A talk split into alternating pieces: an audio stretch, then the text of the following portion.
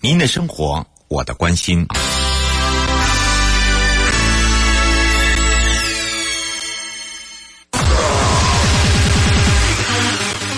继续为您导航的是领航员悠悠。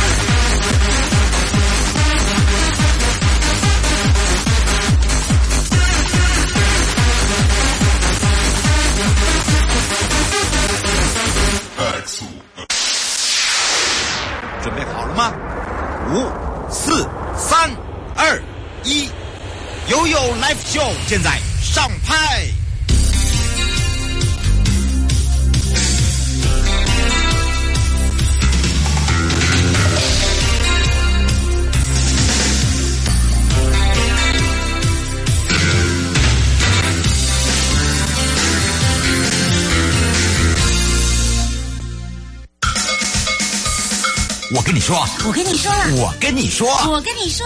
七嘴八舌讲清楚。迎接你我他，快乐平安行，七嘴八舌讲清楚，乐活街道自在同行，悠悠美味同步带你一起快乐行。相信大家对于我们这一次的提升道路品质，我们介绍了辅仁大学王秀娟教授呢，在上一集呢，哇，用很精彩的话语哦，当然呢，也让大家呢，实际上感受到哇，我们生活中边的一些呃，这个常常使用到的道路呢，平常都没有很仔细的去看，因为你忙的就是工作，忙的就是回家，呃，忙的可能呢。哦，在走的时间都没有停下来去看看你周边的环境，不过没有关系哦。今天呢，我们的下集依旧呢，赶快回到了辅仁大学去找找王秀娟教授，让我们两岸三地的聊好朋友哦，可以赶快来让秀娟教授跟大家打个招呼，哈喽，好，大家好，主持人好，是啊，上一集大家听得津津有味啊，真的大家觉得说，哎，真的耶，所以你看看哦，我们整个一个这个城市生活中啊，可以变成是说，在上集以人为本。可步行的城市一直在做一个改变。当然呢，呃，我们在上一节讲到，其实也可以让呃教授跟大家分享，有一些国家好、在做这个真的真实上面呢，他们也改善了非常的多的一些成功实际案例哦，可以让我们大家可以多学习如何来去做一个这个街景规划啦啊、或者是说怎么样来融入哦、一些景观设计在我们在通行的部分的一个重点。我们是不是来请教一下教授？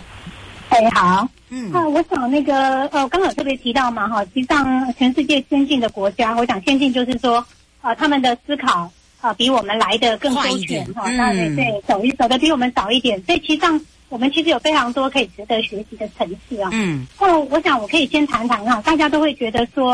啊、呃，那美国就是一个车型的城市啊，那人家不就是也也生活的很好嘛，哈。嗯。不过我刚刚在讲啊，其实。呃，在国外里面的这些大、这些历史悠久的城市哦，他们实际上是不断不断的在检讨，嗯、呃，他们的城市建设。好，那什么时候是最好检讨的时机呢？就是灾害发生的时候。嗯，好，那我我要先讲一个这比较特别的，嗯、大家都知道，呃，一九八九年旧金山有个大地震。对，好，好，那那年很特别，因为刚好加州大地震。对，加州大地震也刚好是我我在那边念书回来的那一年，所以印象非常深刻。好，那呃旧金山大地震的时候，刚好把呃，几个高架道路啊，还有那个跨弯曲跨的那个桥梁给震垮了。好，那有另外一个沿着这个海岸，就是岸边的，就是大大家去旧金山最常会去渔人码头嘛，哈。嗯。那其实那个地方以前好，在二十世纪的都觉得说我要让车子很快通过，啊，所以它实际上有个高架道路，就是沿着这个海岸边。嗯。好，然后这个海岸边的道路一盖的时候，就把地面上的原来的街区活动跟你大家知道。知道呃，旧金山就是因为湾区，就是当时过去就是以海港局，对，应该是属于海口，嗯，对。对，那海港上有非常多早期的仓库，好、嗯，然后后来就改成有非常多丰富的这些观光的旅游的景点，对，好，大家可以拍照。是有一个车子，对、嗯，一个快速道路在那边的时候，其实会让大家有一个跨越去的心理上的压力，嗯，好，所以在地震之后哦，旧金山是什么？是等于是市民们投票决定、嗯。他们要要不拆，对不对？对、嗯、他们要回到让原来从海啊海湾啊、嗯、到到这个海岸边啊到城市的核心区，它的街区是完整的，它不要被切割。那这个观念呢，实际上就是非常非常先进。好，那可是实际上在同时哈，这是一九八九年。嗯，同时呢，大家知道波士顿也是美国东岸非常非常呃历史悠久的。那时候我刚好在那里，我很小。哦，对啊，他们都在讲，对。被这个计划影响哦，就是他在一九八二年，他就决定，如果你去看波士顿的发展过程，也是一样，过去就是一样从从海港起来的哈，一个东岸一个西岸的著名的，所以它的港边就是历史最悠久的地方啊。然后它甚至它城市里面最大的第一个公园就是离港都不远。嗯，可是也是一样，在二十世纪。大概那个时候，城就交通汽车汽车发展的最最最最强的时候，他们也这样沿着海边也盖了一个高速公路。嗯，好，那这样子又把切割了。我刚刚提到说，又把你你可能甚至你站在呃城市区里面，你的视线都被那个高速公路的柱子都挡掉了。嗯，所以你就感觉你做一个海港，有个压迫感，对，你有高压迫感，然后再来你对港的可视性，海的可视性就降低了。所以他们在一九八二年。就提出了一个叫做 The Big Dig，一个像开大开挖的一个计划。嗯，等于是要把这个这个整个拆掉啊。可是它因为它南到北的交通还是需要，它就把它地下化。嗯，那这个这样的一个计划啊，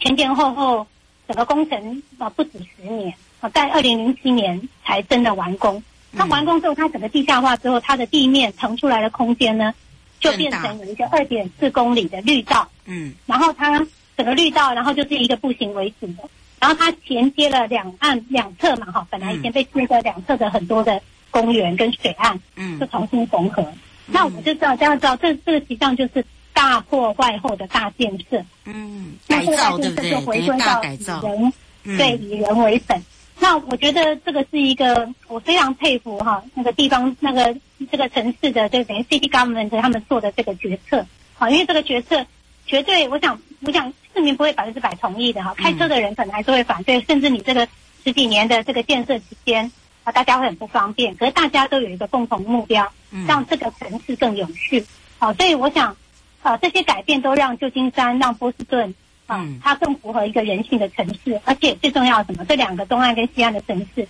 他们都是非常非常好的全世界著名的观光的地区。对，好，两个不同特性，对，对对，会让会让大家更能够。呃，体会到一个好的城市的，它应该要有的建设是什么？好，就像旧金山来讲，它拆掉之后，它就平面用轻轨的方法，好，用大众运输的方法，对，对对，来来恢复这个都市跟水岸的关系。好，所以它当然呃，除了这个之外，那这几年纽约也是非常努力哦。大家知道，纽约是全世界经，尤其是在曼哈顿地区了，嗯，经济发展区，对，金融的重镇区哦。嗯，好，那以前当然车子也很多。好，那他现在就是开始慢慢的思考，尤其是刚刚提到在这边生活的人、工作的人，还有来这边观光的人都非常的多。嗯，好，所以这些观光景点，尤其在第五大道啦，嗯，啊，这个那那个曼哈顿的时代广场，好，到中央公园，封起来了，对，都变成哦，对，它是太厉害了，它居然可以把它封起来，这个街区可以把它封起来，所以当然这个就是我刚刚提到，就是说。施政者必须要有一个 vision，要有一个远见。嗯，好，那当然他们这个封起来不是马上封，它实际上有实验性的。嗯、他们就用短暂，就像刚刚提到像无车日一样。嗯，哎，我就把某几段封起来。好，可是你在车子它并不是完全不能过，它可能就用其他的道路通过。那封起来之后呢，它在道路上就放了很多临时性的街道家具。嗯，好，让大家去想说，我以前走在窄窄的人行道，那我现在可以走在宽宽的这个现在的车道上，而且上面摆满了。座椅，嗯，好，然后有一些这个临时性的盆栽，哇，觉得这个太棒了！我这个城市可以让我坐在这里，非常 enjoy 这个这个这个一个刚刚讲一个很好的人际互动，嗯，啊，父母被看的这样的关系，全部都在这些呃暂时短暂封的，嗯，这样的一个道路空间上面，嗯，然后结果就让民众认同说，哎，我觉得这个道路实际上是可以封起来的，部分的路段呢，不是整条路段，是，然后就让那个整个城市核心发展区人。人最多的地方，回到人就是最重要的。嗯，那你车子，因为车子反正快嘛，那你就其他的那种道路，你就再去使用。嗯，所以并没有影响这个城市，这个城市也没有因为这样子就没办法运作。这是对，所以这个、嗯、这个街区活化就变成让这个城市的宜居性好、哦、非常非常的高。好、那也成为这个大家游客来的时候，全世界观光来那个时候就觉得这是一个很棒的，啊、嗯哦，很棒的这样子可以让我。非常轻松哈，用漫步的方法在这个城市旅游。哦，所以这个是这个应该讲西方了哈，这个美国几个城市的案例。那我们比较比较呃靠近台湾的，大家都去东京旅游。对，日本。好，那嗯，对，其实日本的东京很早很早，而且他们可能不是用可步行性的概念，他们他们其实是他们高龄化比我们早，他们哎他们自行车使用很对，很频率很高哎，对对啊，非常高，对，嗯，所以他们是用一种无障碍化的概念，嗯。啊，尤其这个无障碍就是心理无障碍，他要让老年人，嗯。啊，然后比较呃可能在行动比较不便的人，嗯。啊，甚至。甚至是大家知道东京很多观光客，对，好，这样的无障碍化，他就先从那些东京的市中心区人潮拥挤的地方，嗯，然后开始把这些重要的观光街道、步行生活的街道，然后跟他的所有的生活服务设施，嗯，把它连起来，嗯，然后他在这里面就刚刚的都是既有的，他怎么样去调整道路空间的配置，然后怎么样去改善这些高低，啊，以前都有可能有高低不平，让你走起来很容易，呃，就会密，会会会可能会。视觉上疏忽可能会拍的，嗯，他全部做到，刚刚讲就像我们骑楼整平一样，让它整齐。啊，他他真的是一致化，对呀，对对，而且他提高像视障者，好，他们针对视障者、弱势者，哈，他都有特别加强，像过马路也有很多的声音的辅助，对，很可爱的声音都有，嗯，就让他觉得到日本东京走路是